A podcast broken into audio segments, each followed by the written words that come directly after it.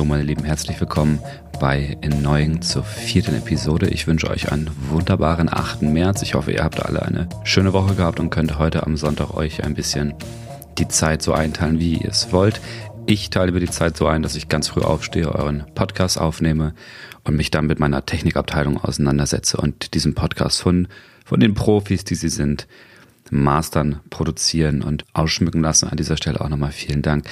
Ihr hört es, ich muss ein bisschen leiser aufnehmen. Mein Berliner Studio ist mitten in einem Wohngebäude. Ich, ich kann sagen, es ist mein Zimmer und nebenan schlafen noch Menschen. Und deswegen sind wir, sind wir ein bisschen mehr up close heute. Vielleicht ändert sich das, wenn ich so nach 20 Minuten vergesse, dass ich leise sein wollte. Aber bis dahin werde ich euch so ein bisschen anflüstern und ihr merkt es auch noch, ich habe noch ein bisschen Schlaf in der Nase. Heute ist der 8. März, Internationaler Frauentag. Ähm, es, es wird deswegen nicht um das Thema gehen. Also es wird, nein, es, es geht um Fußball. So, das ist, ist mir jetzt gerade aufgefallen, dass das Timing vielleicht äh, nicht so super perfekt ist.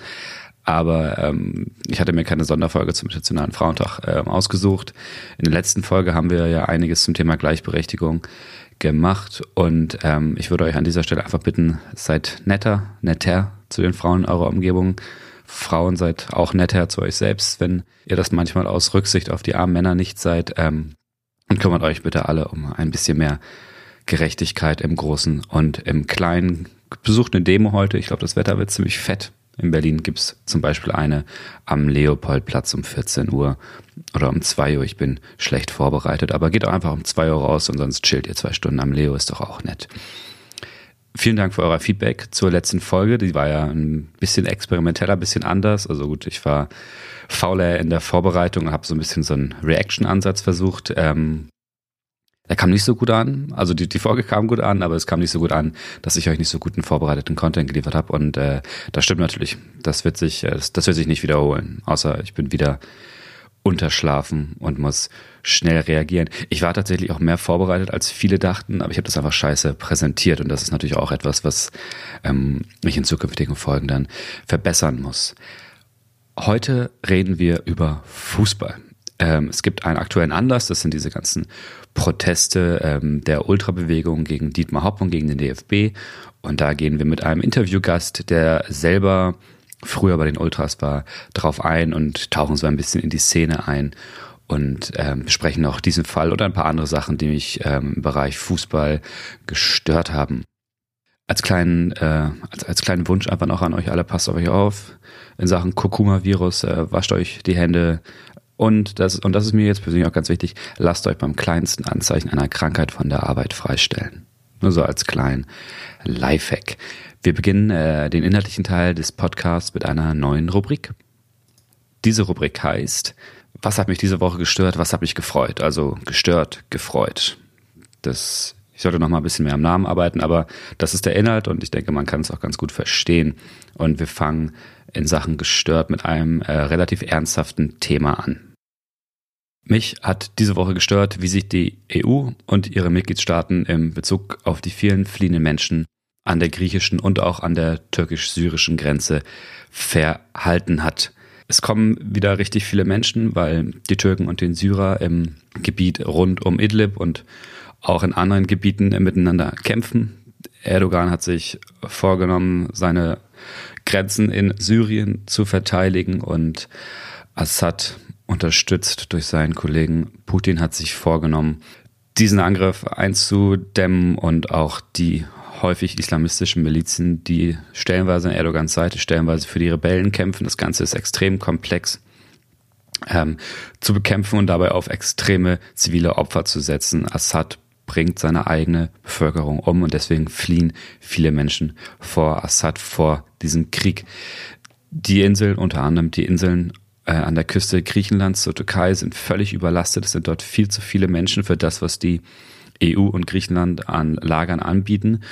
Und das, das sind unfassbare Zustände. Diese Zustände sind schon länger da und ich möchte das jetzt gerade ansprechen, weil es gerade in den Nachrichten ist. Ähm, man kann erstaunlicherweise wenig tun. Dieses Gefühl der Machtlosigkeit ist ein bisschen ekelhaft und ich würde euch bitten, das einfach mal so 20 Minuten auszuhalten und euch dann zu entscheiden, ob ihr vielleicht doch ein bisschen was tun möchtet.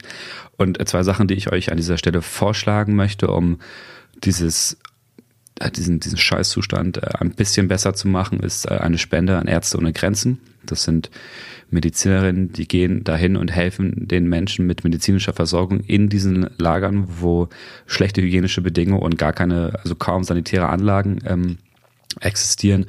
Und die helfen zum Beispiel ähm, schwangeren Menschen, denn auch auf der Flucht kann man schwanger werden oder sein. Und ohne Ultraschall, ohne ein vernünftiges Bett, ohne eine vernünftige Untersuchung wird das ganz schön schwierig. Und das ist eine Sache, die keine Ärzte ohne Grenzen leidlich leisten. Und wenn wir da ein bisschen Geld hinstecken, von dem ich weiß, dass wir alle ein bisschen mehr haben als viele andere auf der Welt, wird da ähm, schon mal viel gemacht werden können. Punkt zwei Schaut euch genau an, wie die Politiker, denen ihr eure Stimme gebt, bei Land- und Bundestagswahlen. Schaut euch an, wie die sich zu diesem Thema verhalten. Es gibt in fast jeder Partei vernünftige Leute zu diesem Thema. Das ist ganz erstaunlich, dass es nicht parteiweit, außer bei Faschoparteien wie der AfD, eine Meinung gibt, sondern es gibt innerhalb der CDU auch sozialere Einstellungen als bei den Grünen und natürlich im Gro andersrum.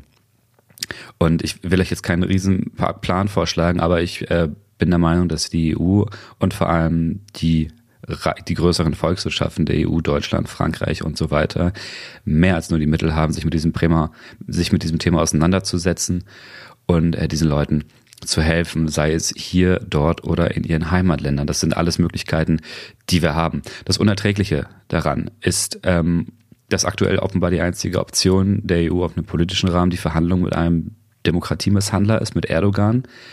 Und hätte die EU unter Führung dieser großen Volkswirtschaften und natürlich auch deswegen Militärmächte mal eine vernünftige Außenpolitik gemacht und nicht immer nur Vorschläge gemacht, hätte man eine riesige Menge dieses Leids verhindern können. Man hätte, wie so häufig zum Beispiel von Frau Kramp-Karrenbauer angekündigt, Schutzzonen einrichten können. Man hätte Flugverbotszonen einrichten können. Wir hätten bei der UN so viel Druck machen können. Wir hätten mit unseren eigenen Truppen da hingehen können und den Grenzstreifen so sichern können und da Infrastruktur aufbauen können, dass zum Beispiel Assad nicht mehr hätte seine ähm, Flugzeuge benutzen können, um seine Bevölkerung zu bombardieren.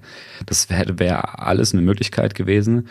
Und nun sind die Leute, die dagegen Assad kämpfen, Erdogan, Islamisten und der Rest der Rebellen, die leider auch nicht mehr so wirklich was machen können und in Teilen unterwandert sind, was heißt unterwandert, ersetzt wurden durch ähm, islamistische Rebellen. Das sind Zustände, die hätte man verhindern können. Und im Inland, in der Politik fliehen wir vor den Rechtspopulisten, trauen sich nicht Menschen aufzunehmen, trauen uns nicht Menschen aufzunehmen und denen zu helfen, weil wir Angst haben, dass die AfD an die Macht kommt, anstatt zu europäischen Werten zu stehen und zu sagen, ja, das wird viel kosten, aber wir helfen jetzt in dieser Situation.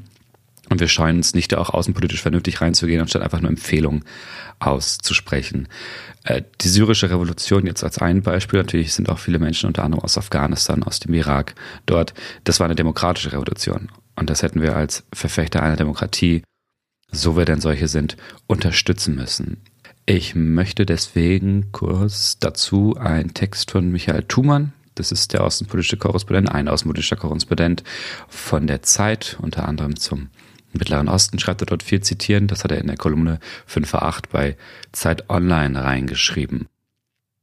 Wir Europäer haben uns in diesem, ah, okay, ja, verzeiht. Wir Europäer haben uns in diesem neun Jahre langen Krieg stets jede aktive Hilfe selbst verboten. Wir haben uns Anfang 2012 die Flugsverbotszone ausgeredet wir haben uns militärische Hilfe für die damals noch nicht islamistisch unterwanderte Opposition ausgeredet. Wir haben uns die Ausschaltung der syrischen Altmetall-Luftwaffe ausgeredet. Weil die Syrer ja so stark oder die Russen drin oder die Amerikaner draußen waren. Irgendwas war immer. Während syrische Regierungsmilizen, Russen und Iraner die Bevölkerung mit Giftgas, Flächenbombardements und Vertreibung terrorisierten, stritten wir uns Europa nur darüber, wie wir die Flüchtlinge verteilen, anstatt zu fragen, wie können wir den täglichen Massenmord stoppen. Die aktuelle Antwort durch eine UN-Schutzzone. Die Europäer sollten jetzt in den UN und auf allen verfügbaren Kanälen diese Schutzzone fordern. Sie sollten anbieten, selbst Soldaten für die Überwachung dieser Zone zu stellen. Sie sollten konkrete Einsatzpläne ausarbeiten, wie Soldaten und Hilfspersonal in den Gebieten nördlich von Idlib Häuser bauen, Versorgungszentren und Krankenhäuser einrichten und Flüchtlinge schützen können. Das sind konkrete Worte und das ist etwas, was ich gut finde und was man unterstützen kann. Natürlich kann man auch das noch diskutieren. Ich bin sicher, habt ihr alle eine Meinung zu schickt sie mir gerne. Ähm, aber es gibt ja auch ein großes Spektrum auf Meinungen, auf die ich keinen Bock habe. Und äh, wir sollten drüber reden. Ähm, Wie kommt man jetzt aus so einem Thema raus? Ich trinke einen Schluck Kaffee, um, um die Gefühle runterzuschlucken. Und äh, wir gehen in, hey, vielleicht soll ich das Timing nochmal überdenken.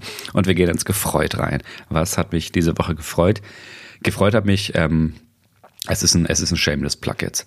Gefreut hat mich, dass ihr mir die ganze Zeit so liebes Feedback gebt. Gefreut hat mich, dass äh, der Podcast so gut ankommt, dass wir mit einer guten Hörerbasis reingestartet sind. Und gefreut hat mich vor allem, und das wird hoffentlich auf euch freuen, ähm, dass der Frühling angefangen hat. Hey, nein, ähm, dass, dass wir äh, für den März äh, noch zwei richtig coole Gäste erwarten können. Wir hatten jetzt schon Marek. Heute haben wir einen Gast, der anonym bleiben möchte zum Thema Fußball.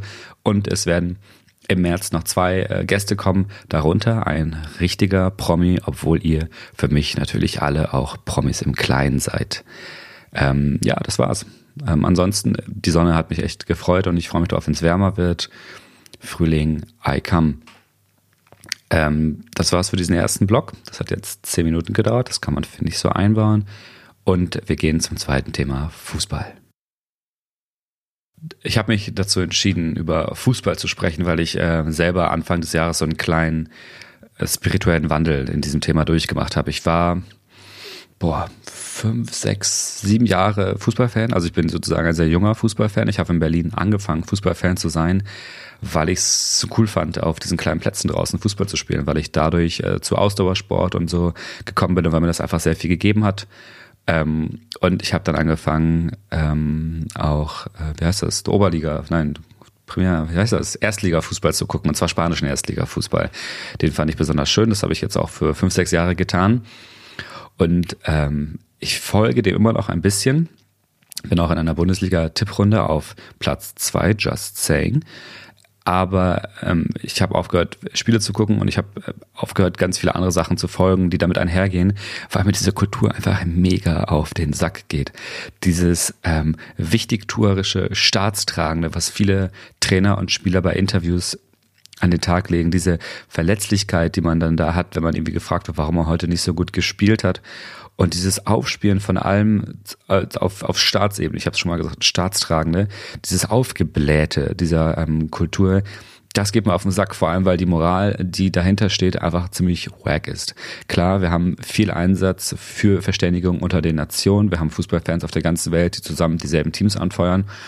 Trotzdem haben wir immer noch riesige Fascho-Gruppen in den Stadien. Wir haben in Deutschland solche Gruppen, wir haben in Europa Welt, äh, solche Gruppen. Es gibt sicherlich auch weltweit genug Nazis in den Stadien und es wird nicht da, genug dagegen getan, diese rauszuholen. Obwohl es kein Problem ist für die Polizei inzwischen einzelne Gesichter an Kamerabildern zu erkennen, so sie sich nicht verstecken. Und auch der DFB und die äh, Verantwortlichen in den ähm, anderen Ländern und ähm, in den Bundesländern könnten hier deutlich mehr tun. Es wird aber nicht gemacht. Und ich muss euch ganz ehrlich sagen, ähm, den, den, den ausschlaggebenden Grund für diese Entzweiung von mir und dem Fußball hat äh, der, die Tatsache gegeben, dass Ronaldinho, so einer der besten Spieler, die es je gab, ähm, gibt es immer noch, Mensch, der Mensch lebt noch, aber er spielt nicht mehr viel, ähm, dass er einfach mal den rechten Präsident von Brasilien unterstützt, Bolsonaro. Da habe ich mir gedacht, okay, die sind, die sind doch alle völlig am Arsch. Es gibt auch viele Politiker, ähm, Fußballer, die sich für extrem gute Sachen einsetzen, aber dieses Gros, diese weltweit deckende Kultur ist einfach völlig bescheuert. Das reiht sich dann nur ein, dass wir eine WM in Katar haben, ähm, 22, in einem Land, wo Gastarbeiter ausgebeutet wie Sklaven behandelt werden und sterben auf Baustellen und wo homosexuelle Handlungen unter Strafen stehen. Und ähm, da habe ich mir mal angeguckt, okay, was hat der Deutsche Fußballbund dazu gesagt? Ja, man würde die Boykottierung vielleicht, ein Boykott vielleicht machen, wenn ähm, Katar mit der Terrorfinanzierung aufhört. Die sind da auch in diese vielen Mittleren Ost Kleinkriege verwickelt, dann würde man das machen. Aber wegen der homosexuellen Unterstrafegeschichte nicht. Okay, coole Werte. Ähm, und wir kommen nachher noch auf den Verein. Äh, der FC Bayern hat zum Beispiel im letzten Jahr in Katar ein Trainingslager gemacht. Ähm, und da wurde dann gesagt, dass man sich ja für die Gleichberechtigung und dort einsetze, weil man das Frauenteam mitgebracht hat. Gut, kann man so sehen, kann man so sehen. Ich halte das für völlig bescheuert. Ähm, und ich habe mir heute einen Gast geholt, mit dem ich mich über ein Problem, was auch den FC Bayern unter anderem betrifft, unterhalten möchte. Das war in der Fußballszene so ein bisschen größer. Ähm, und zwar geht es um Proteste der Fanszene. Es geht um Proteste gegen Dietmar Hopp. Dietmar Hopp ist der Mäzen unter anderem vom TSV Hoffenheim. Fuck, wenn ich die Abkürzung jetzt falsch habe. Ich habe nur Hoffenheim hier reingeschrieben. Das wird peinlich. Ähm, aber ich möchte euch kurz erklären, was ein Mäzen ist. Ein Mäzen ist jemand, der einer Sache oder einem Verein viel Geld spendet, ohne eine Gegenleistung zu erwarten. Also ein reicher Mensch, der sich etwas kauft. Und was das Problem mit äh, Dietmar Hopp ist, wird uns unser Gast gleich nochmal erklären. Und äh, konkret wird es um die Proteste der Ultras, das sind auch dazu kommen wir später, sehr engagierte Fußballfans gegen den DFB und Dietmar Hopp gehen, ähm, weil es da viele äh, Fangruppen gibt, zum Beispiel die Schickeria, das sind die Ultras der Bayern, die gegen Kollektivstrafen, Kollektivstrafen des BFB protestiert haben und immer noch protestieren. Und das ist gerade hochgekocht, weil die äh, sagen wir so, die Intensität der Proteste hochgefahren haben. Unter anderem fiel das Wort, Achtung, Hurensohn. Und da war Dietmar Hopp sehr beleidigt und viele auch. Und die ganze Pop-Fußball-Promi-Kultur hat sich solidarisiert mit Dietmar Hopp gegen diese Fans, die den Fußball kaputt machen würden. Ähm, eine Zusammenfassung, die der Tagesspiegel dazu geschrieben hat, äh, fasst das äh, ist sehr gut, ist sehr verständlich, auch für Menschen, die sich nicht so mit dieser ganzen Materie auskennen. Und die verlinke ich euch auch äh, im Blogbeitrag. Ähm, und mein Interviewgast wird all diese Themen aus einer Ultraperspektive für uns ähm, erzählen. Wir werden auch versuchen, ein bisschen zu differenzieren natürlich, aber natürlich ist es vor allem seine Seite. Die Seite des DFB habe ich euch ja so ein bisschen erklärt. Ähm, da geht es vor allem darum, dass die Stadien familienfreundlicher sein sollen, dass es keine Beleidigung geben soll, dass es Respekt geben soll. Viele Menschen haben das schon mit Rassismus, Hetze und Ausgrenzung verglichen. Diese Beleidigung gegenüber Hopp oder anderen Funktionären, was ich ein bisschen skurril finde. Aber gut, auch dazu kommen wir. Ähm, zum Interview zwei Sachen. Mein Gast ist kein Medienprofi, ganz im Gegenteil. Er hat mir gesagt, das ist das zweite Interview, was er in seinem Leben gegeben hat. Deswegen bin ich ihm super dankbar, dass er das Interview überhaupt gemacht hat. Wir waren beide ein bisschen aufgeregt, weil ich die Technik verkackt habe. Ein Mikrofon hat leider nicht richtig funktioniert. Deswegen mussten wir mehr oder weniger Hand in Hand. Wir, wir saßen aufeinander im Endeffekt in einem Mikrofon äh, sprechen und das hört man ein bisschen an der Tonqualität. Das, dafür entschuldige ich mich. Und äh, ich möchte euch bitten, sehr gnädig zu sein und es einfach cool zu finden, dass mein Gast äh, Bock hatte, sich zu dem Thema zu äußern. Ähm, stellt euch einfach beide vor, wir beide sitzen vor einem riesigen Fenster, von dem man ganz Berlin sehen kann und unterhalten uns über Fußball. Das Wetter ist wunderschön. Man hört gar keine Nebengeräusche und es geht nur um Fußball und die Fankultur. Viel Spaß bei dem Interview. So, pünktlich zum Anpfiff, wir haben jetzt gerade 15.30 Uhr, treffe ich mich mit einem Fußballfan, um ein bisschen über das zu reden, worüber ich gerade gesprochen habe. Ähm, erstmal schön, dass du hier bist, schön, dass du dir Zeit genommen hast. Ja, hi, grüß dich. Und kannst du vielleicht uns einfach mal erklären, was für ein Fan du bist und dann im Anschluss, was für Fangruppen es so gibt. Uh, großes Thema. Ähm, kurz gefasst, äh, ich war in der Ultraszene mal aktiv und ähm, auch über einen längeren Zeitraum und bin jetzt eigentlich eher nur noch stiller Beobachter, sagen wir es mal so. Ähm, interessiere mich immer noch darum, gucke gerne Fußballspiele. Äh, ja, und recherchiere, lese und interessiere mich halt darüber und spreche halt auch viel mit Freunden darüber und genau. Und ja, was es halt alles so gibt, natürlich gibt es irgendwie die Familie, es gibt äh, die Kutte, sagen wir es mal so, der äh, treue Fan, der alles mitmacht. Ähm, das ist eine dann, Person, die Kutte. Ja, oder, also oder Fanclubs, genau. Also es ist eigentlich, der Begriff ist ja eher immer aus ähm, einer Kutte, wo man halt irgendwie das Vereinslogo hinten auf so eine Jacke gestickt hat oder irgendwelche äh, stumpfen Aufnäher oder äh, so solche Sachen. Da kommt das eigentlich hin und die unterschiedliche Schals sammeln und ähm, die wahrscheinlich auch manchmal auch in irgendeinem Fanclub aktiv sind und irgendwie aus einer Region zum Beispiel kommen und dann zu den zum FC Bayern fährt oder keine Ahnung was. Ähm, ähm, dann natürlich irgendwie, klar, die Ultras, äh, die halt so die Stimmungsmacher sind. Ähm, ja, dann klar, früher noch oder jetzt auch immer noch so gewisse Hooligans, die sich aber eigentlich eher im Stadion ja, zurückhalten, sagen wir es mal so, und äh, dann halt irgendwie eher außerhalb des Stadions, manchmal natürlich auch im Stadion ähm, Ausschreitungen oder Krawall suchen, sagen wir es mal so. Ist das der Unterschied zwischen Ultra und Hooligan? Die einen suchen Krawall, die anderen nicht? Mm, ähm, ja, nee, ich glaube nicht. Also ich glaube, Hooligans sind eher organisiert und ähm, verabreden sich und treffen sich und ähm, sehen das als Sport an, um auf deren Art und Weise den Verein zu äh, repräsentieren und irgendwie halt natürlich auch so eine Art äh, Vergleich oder wer der Stärkere oder der Bessere in ganz Deutschland oder international in Europa ist. Und Ultras ist eigentlich eher die Unterstützung des Teams auf jeden Fall so im Vordergrund und natürlich auch ähm, zu gewissen Sachen, also Gerechtigkeiten oder so natürlich dann halt auch irgendwie zum, zum, ja, zum Kampf oder zur Ausschreitung natürlich auch kommt, aber ähm, eigentlich eher so der Hauptgrund ist die Unterstützung des Vereins in Support von Singen und äh, Trommeln und Fahne wehen und genau. Wir haben, also ich habe in der Einführung, haben wir ähm, über Dietmar Hopp und die Sache mit dem FC Bayern, mit dem DFB gesprochen. Kannst du aus deiner Perspektive einfach mal erzählen, was du da mitbekommen hast, was passiert ist und was du davon hältst? Mhm. Ähm, das mit Dietmar Hopp hat ja eigentlich schon vor gut zehn Jahren angefangen, als er so den Dorfclub sozusagen finanziell unterstützt hat und ihn halt eigentlich von der sechsten Liga oder siebten äh, hochgebracht hat äh, bis in die Bundesliga und dadurch halt äh, da in der Region so Sinsheim ähm, ja, den Verein im Endeffekt gut aufgebaut hat, gut gefördert hat, ein Stadion gebaut hat, Infrastruktur gebaut hat, Arbeitsplätze natürlich auch geschaffen hat. Und ähm, das haben die, ja, ähm, die Ultras im Endeffekt sehr kritisch gesehen, weil im Endeffekt so Traditionsvereine, die halt irgendwie schon seit 100 Jahren oder lass es 50 Jahre sein, gibt, die entstehen langsam und er hat das aus dem rein finanziellen oder kommerziellen Aspekt gemacht und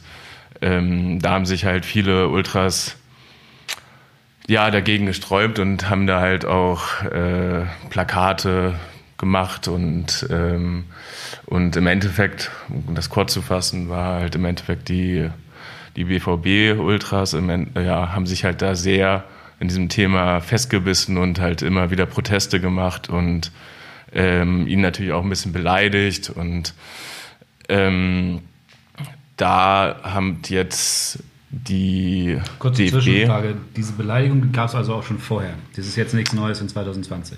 Ähm, ja, auf jeden Fall. Also es gab Gesänge im Stadion, wie irgendwie Dietmar, du bist ein Hurensohn oder ähm, genau also das auf jeden Fall, das gab es schon vorher. Also es ist jetzt nicht irgendwie seit 2020, äh, wurde ja, es also schon eigentlich seit mindestens fünf, sechs Jahren auf jeden Fall. Weil Dietmar Hopp so ein bisschen als Symbol für einen kommerziell unehrlichen Ansatz steht. Genau, richtig, auf jeden Fall. Das ist natürlich auch mit zu vergleichen mit irgendwie Red Bull Salzburg, plus Red Bull Salzburg ist ja nicht, also klar, es ist schon eine Person, die dahinter steckt, aber es ist schon eher ein Riesenkonzern und bei Dietmar Hopp ist es ja eigentlich nur die eine Person. Und klar, die Kommerzialisierung und ähm, ja, das, da, das mag man nicht. Ähm, und im Endeffekt hat, genau, dann kam ja irgendwie die Spruchbänder und jetzt hatte der DFB gesagt, ähm, dass äh, der, die ganzen Fans von Dortmund bei den nächsten zwei Auswärtsspielen in Hoffenheim äh, ja nicht ins Stadion dürfen, beziehungsweise ja, die alle im Endeffekt, egal ob es jetzt äh, die Kunden sind oder ob es jetzt die Familienväter sind oder die Familien allgemein sind oder so, kein BVB-Fan darf zu dem Spiel fahren und das ist... Gar kein Fan, so sind alle Fans also, ausgeschlossen. BVB-Fans, ja. Wie will man das dann regeln am Einlass? Was gibt es da für Mechanismen in der Szene oder also nicht in der Szene, in der Organisation? Ich glaube, die Ordner werden einfach, also man kann es natürlich nicht regeln, also man kann ja nicht sehen irgendwie und Linsen so gucken, okay, äh, der Gästeblock bleibt halt geschlossen. Also es gibt ja immer im Stadion gibt es ja einen Bereich extra für Gästefans und ähm, wer sich natürlich Tickets, also man kann es natürlich ein bisschen umgehen und sagen, okay, man kauft sich jetzt Tickets für äh, den Heimbereich oder so, aber die Ordner sind dann natürlich auch geschult, dass sie dann halt irgendwelche Leute mit BVB-Fankleidung äh, nicht reinlassen. Und ähm, natürlich kann man das umgehen, aber eigentlich ist man ja da, um repräsent also sich zu repräsentieren und ähm, da halt einfach seine Mannschaft anzufeuern und äh, den Schal zu zeigen und genau. Und warum war diese, das ist ja eine Kollektivstrafe, warum war das dann so ein großes Thema, was dann zu neuen Protesten geführt hat? Mm, weil, ich glaube, 2017 oder 2018 der DFB eigentlich gesagt hatte, dass es keine Kollektivstrafen mehr gibt. Das wurde dann im Endeffekt wieder gebrochen durch, das, äh, durch die Bestrafung. Und äh, ich glaube, die, oder allgemein ist ja die Solidarisierung in oder Vernetzung auch der Ultra-Gruppierungen in unterschiedlichen Städten halt sehr groß und da wurde sich halt solidarisiert und dadurch kam halt einfach zu massiven Protesten. Was für Proteste waren das? Kannst du, also einige haben das ja mitbekommen, es war groß in den Nachrichten, andere nicht. Kannst du uns so die, die zwei, drei größten mal nennen und auch die Reaktion und deine Einschätzung? Mm, es, die meisten Reaktionen, es gab eigentlich nur, es gab eigentlich äh, viele Spruchbänder von vom Union bis äh, Hannover 96 oder bis äh, Nürnberg oder sonstiges. Und da gab es zum Teil, wo ähm, auch Beleidigung stattgefunden hat, ähm, auch Spielunterbrechungen weil dann die Schiedsrichter darauf angewiesen worden sind, dass sie halt bei solchen äh, Beleidigungen oder persönliche Beleidigungen eine Spielunterbrechung stattfinden soll. Zum und Beispiel bei Bayern München gegen Hoffenheim am vergangenen Wochenende. Genau, richtig. Zum Beispiel da. Aber auch beim Sonntagsspiel von Union gegen den VfL Wolfsburg. Da gab es auch, auch eine Unterbrechung. Und dann haben sich die Funktionäre beider Vereine meist gegen die Ultragruppen gestellt und sich miteinander solidarisiert. Genau. Wie ist das angekommen in der Fanszene? Ähm, ja, in der Fanszene hat man sich natürlich irgendwie so ein bisschen verarscht gefühlt. Einerseits, weil man halt einfach was abgemacht hat 2017, 2018, wo man dann sagt, okay, äh, äh, es gibt keine Kollektivstrafen und jetzt gibt es einmal doch wieder welche.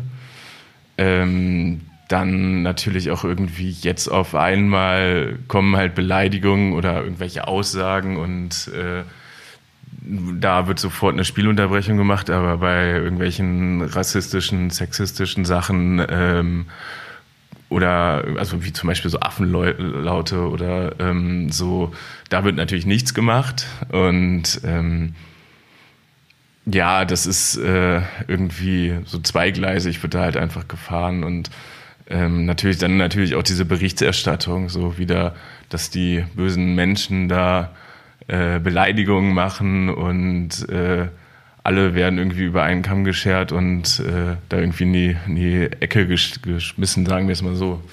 Und ähm, ja, da fühlt man sich, glaube ich, verarscht halt einfach. Und äh, ja, und da wird irgendwie nicht, nicht irgendwie konstruktiv darüber gesprochen und ähm, ja. Wo geht es denn jetzt hin? Also was sind so die, die nächsten Schritte? Wie entwickelt sich sowas? Sieht man da schon irgendwas oder ist es noch komplett unklar, was jetzt passiert in den nächsten Wochen? Gehen die Proteste weiter?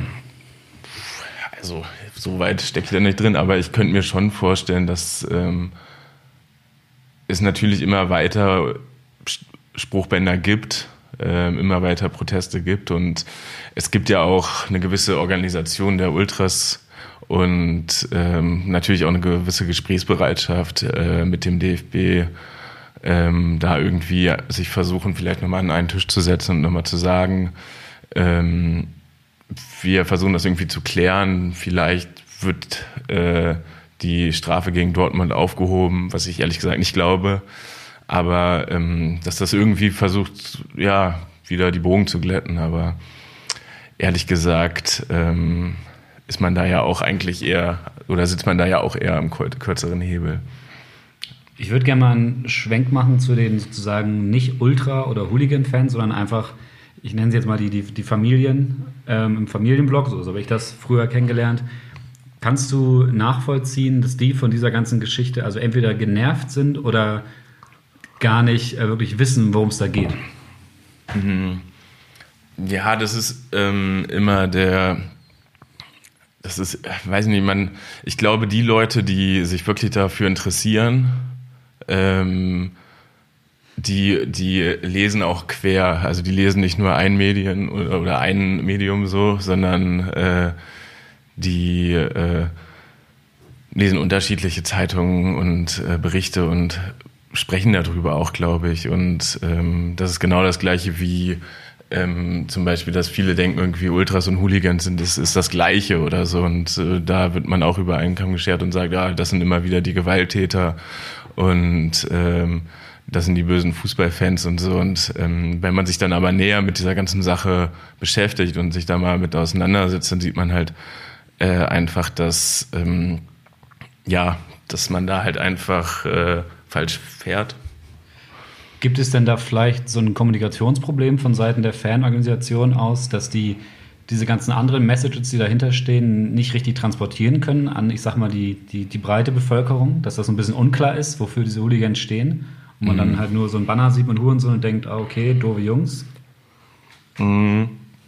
Ich glaube, ähm, die Ultras haben einfach keine Lust so richtig irgendwie da so eine Aufklär Aufklärungsarbeit zu machen. Also man, also es gibt natürlich bei Problemen innerhalb zum Beispiel von einem Verein oder so, gibt es natürlich irgendwie offene Gespräche oder irgendwie so Abende, wo man Frage-Antwort-Spiele macht und äh, oder halt irgendwelche Flyer im Stadion verteilt, warum machen wir das und darauf aufmerksam zu machen, aber ähm, entweder lesen das die Leute nicht oder sie wollen einfach nur das Fußballspiel gucken und interessieren sich dafür nicht freuen sich über die Stimmung und äh, so oder wie, wie wiederum äh, lesen sie das, gehen zu diesen Abendveranstaltungen und diskutieren damit und setzen sich damit auseinander. Also ja. Also es gibt schon eine große Trennung, würdest du sagen, so ja. was den Informationsbereich angeht. Die Ultras sehr informiert und die Normalbevölkerung eher nicht so. Ja, würde ich schon sagen, ja. Dann gehen wir doch direkt mal in das Thema rein, machen so ein bisschen größeren Bogen auf deutsche Fußballkultur. Was ist das überhaupt? Also was ist so, was ist so die deutsche Fußballkultur und, und wie findest du das? Ich finde, es ist ein Riesenfeld. Du hast ja schon gerade einige Fangruppen angesprochen. Was ist denn so der durchschnittliche deutsche Fußballfan? Gibt es den überhaupt? Mm, puh. Ja, das ist echt ein Riesenfeld. Das ist auch ganz schön äh, schwierig. Also ich glaube, ähm, der klassische Fußballfan an sich ist wahrscheinlich Vater und Sohn, muss man ganz klar sagen irgendwie. Äh, wahrscheinlich noch Opa und äh, sehr männlich, glaube ich auch. Und äh, ja, die gehen zum Stadion oder gucken sich abends die Sportschau an und äh, trinken das Vitamalz und äh, die Flasche äh, Bier zusammen und genau sprechen gucken und ja, wollen, glaube ich, erstmal nur konsumieren und das Spiel gucken. Und äh, es wird natürlich, glaube ich, dann halt auch, je nachdem, welche Liga der Verein ist, also ob es eine Erstliga ist, äh, wird es dann natürlich auch irgendwie, äh, ja, wird es irgendwie so eine, zu so einer Bühne, glaube ich, einfach. Oder zu so einer Show. Also die wollen dann, glaube ich, jetzt im Moment eher mehr eine Show haben, als äh, das, das Fußballspiel anzugucken. Also es ist mehr Entertainment als Kultur. Äh, ja, auf jeden Fall. Und was dann wiederum anders ist, ist dann, glaube ich, eher so zum Beispiel so Auswärtsfahrten oder so, wo man dann natürlich auch irgendwie mehr was verbinden kann mit zum Beispiel, ich fahre jetzt mal nach, nach München und äh, gucke mir dann nochmal die Stadt an oder verbinde das mit dem Oktoberfest oder gehe im englischen Garten spazieren oder ähm, mache irgendwie eine Tour draus irgendwie und ein Erlebnis. So, das ist äh, so, das, das hat mir immer früher viel gefallen oder gefällt mir immer noch. Ich habe ein Thema noch auf dem Zettel und das ist Sexismus. Wenn du jetzt gerade sagst, okay, das ist der Vater und der Sohn, du hast ja nicht ohne Grund jetzt gerade die Frau rausgelassen. Kannst du da ein paar Worte zu sagen? Gibt es Sexismus im Fußball? Wie ist das bei diesen Ultragruppen? Gibt es da Beobachtungen, Reflexionen? Was sind so deine Gedanken dazu? Ja, auch wieder ein großes Thema, weil äh, ja, also ich sehe erstmal den, den Trend eher, oder was heißt der Trend, aber eher jetzt irgendwie habe ich das Gefühl, dass schon viel mehr Frauen ähm, zum Fußball gehen, was ich auch sehr begrüße. Ähm, es ist jetzt nicht mehr so wie das klassische Fußballding, wie es glaube ich so in den 90ern oder 2000ern war. Also jetzt ist es halt schon eher eine Familie. Ähm, vielleicht äh, ja, nö, also so habe ich auf jeden Fall das, ähm, ähm, das Gefühl irgendwie dafür. Und klar gibt es, ähm, also würde ich auf jeden Fall sagen, gibt es Sexismus, äh, Sexismus im Fußball. Natürlich werden da dumme Sprüche gemacht und irgendwie die klassischen, äh, sagen wir so, Bauarbeitersprüche rausgehauen.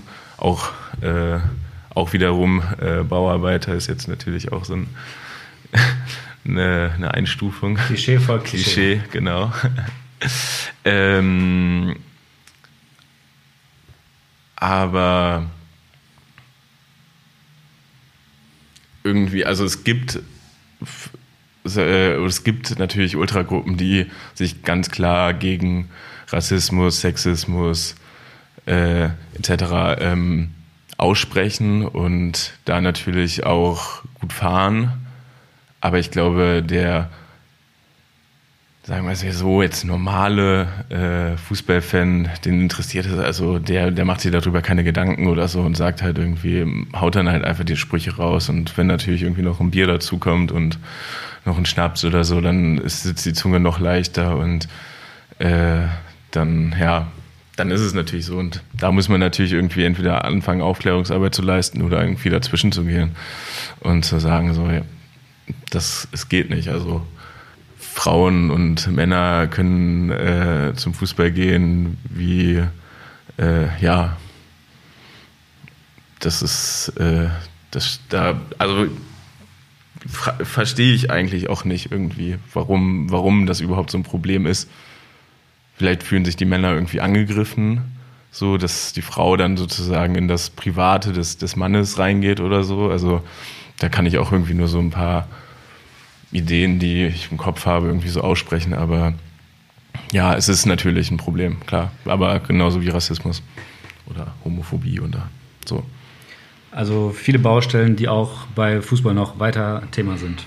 Auf jeden Fall, klar. Aber wie gesagt, was ich schon meinte, es gibt halt äh, Vereine oder Ultragruppen, die halt sehr gut damit umgehen und sehr offen da äh, diskutieren, wo es auch einen, einen guten Umschwung gab ähm, andererseits ähm, gibt es da äh, wiederum andere Vereine, wo es halt einfach kein Thema ist oder einfach, einfach links liegen gelassen wird.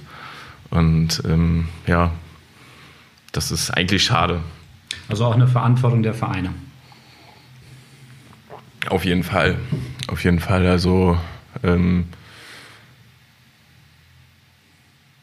Das, weiß nicht, aktuellere Thema war ja zum Beispiel mit Daniel Frahn, der Spieler, der in Chemnitz war und da mit rechtsradikalen äh, Menschen äh, auf jeden Fall auch rumgehangen hat und äh, zu Auswärtsspielen oder zu einem Auswärtsspiel gefahren ist und äh, jetzt bei oder nach Babelsberg gewechselt ist und äh, ein klassisch linken Verein. Genau, richtig, der äh, auf jeden Fall ganz klar Stellung bezieht.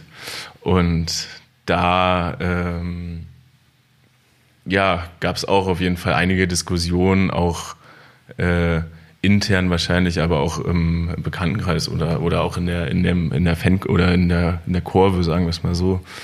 Und ähm, da musste man wahrscheinlich auch das eine oder andere diskutieren und äh, er hat sich auch, glaube ich, der, der Öffentlichkeit gestellt und der Verein selbst ist äh, sehr offen damit umgegangen. Und ähm, ich glaube, die haben da auch sehr viel drüber diskutiert und gesagt, können wir den überhaupt einstellen oder, oder anstellen und einen Vertrag mit ihm machen. Ähm, und sie haben es gemacht und also ich finde es ich find's gut eigentlich, weil es ist jetzt irgendwie klar, jeder hat irgendwie mal, vielleicht nicht, aber trotzdem hat irgendwer mal Scheiße gebaut und natürlich irgendwie, aber jetzt nur wegen einer Sache irgendwie das ganze Leben lang äh, den Spieler oder irgendwelche anderen Leute irgendwie zu verurteilen und so ist halt irgendwie auch nicht gut. Also lieber dann irgendwie dran arbeiten und sagen, okay, ähm, ich äh, werde jetzt irgendwie, weiß nicht, mich in der Flüchtlingshilfe arrangieren oder äh, solche Sachen zu machen, ja. Also ein positiver Ausblick noch zum Ende unseres Interviews. Möchtest du noch irgendwas loswerden vorm Abpfiff? Stimmt, ist ja auch bald schon wieder soweit.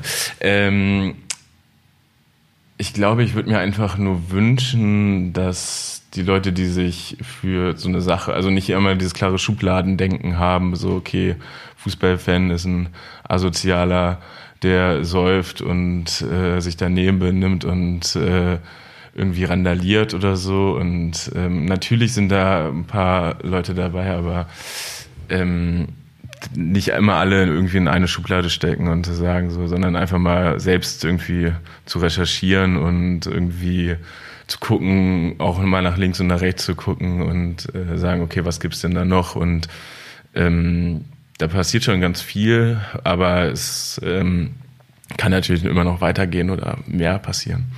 Ja. Und vielen Dank für das Interview und äh, nur der SVW. Bitte. Ja, diese kleine Spitze am Ende des Interviews mit Verweis auf meinen Heimatfußballverein konnte ich mir verkneifen, konnte ich mir nicht verkneifen. Ich konnte mir sie offensichtlich nicht verkneifen. Ich ähm, habe gehört, das macht man so. Das war's auch für Erneugen hier am 8. März. Die vierte Folge ist zu Ende. Nächste Woche gibt es die fünfte. Da reden wir über Rassismus oder Demokratie oder beides. Nicht über Rassismus, wir reden über Rechte und Demokratie oder beides. Ich werde noch äh, tagesscharf entscheiden, was, ähm, was überhand nehmen wird von diesen beiden Themen. Vielen Dank, dass ihr zugehört habt.